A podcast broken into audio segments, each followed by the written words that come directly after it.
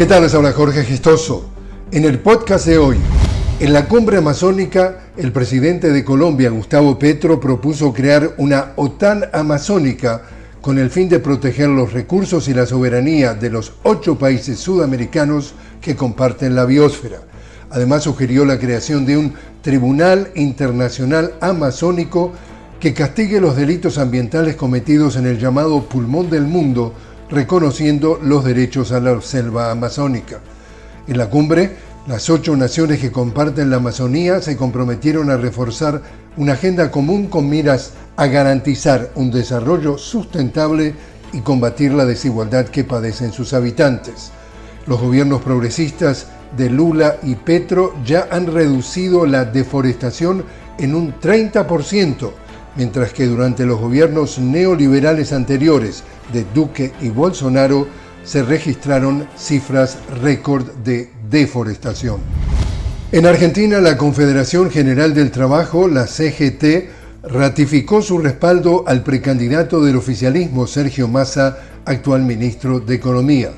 Massa lidera ampliamente las intenciones de voto dentro de las candidaturas del oficialismo rumbo a las elecciones primarias, las llamadas PASO, que se realizarán este domingo.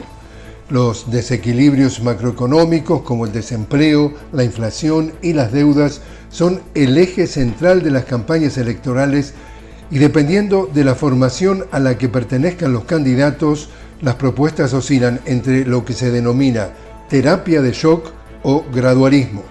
Las elecciones presidenciales en Argentina serán el 22 de octubre y en caso de una segunda vuelta, lo que se anticipa muy probable, se realizarán el 19 de noviembre. Y a escala global prosiguen los desajustes ambientales producto del cambio climático. Mientras en Europa avanza una fuerte ola de calor que provoca importantes incendios, en Asia prosiguen las labores de salvamento. En China las inundaciones dejan por lo menos un saldo de 14 muertos. América Latina tampoco escapa a las consecuencias del cambio climático. Prueba de ello es la ola de calor en Chile y Argentina, países que durante el invierno han tenido temperaturas de 38 grados en lugares donde en esta época del año solía ser de 17 grados. En Paraguay, un incendio en la reserva de Yacaraí consumió cerca de 300 hectáreas y los efectos del cambio climático ya son sensibles en la producción agrícola de El Salvador. Y así es como está el mundo.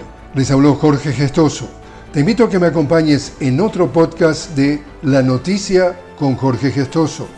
Hasta entonces.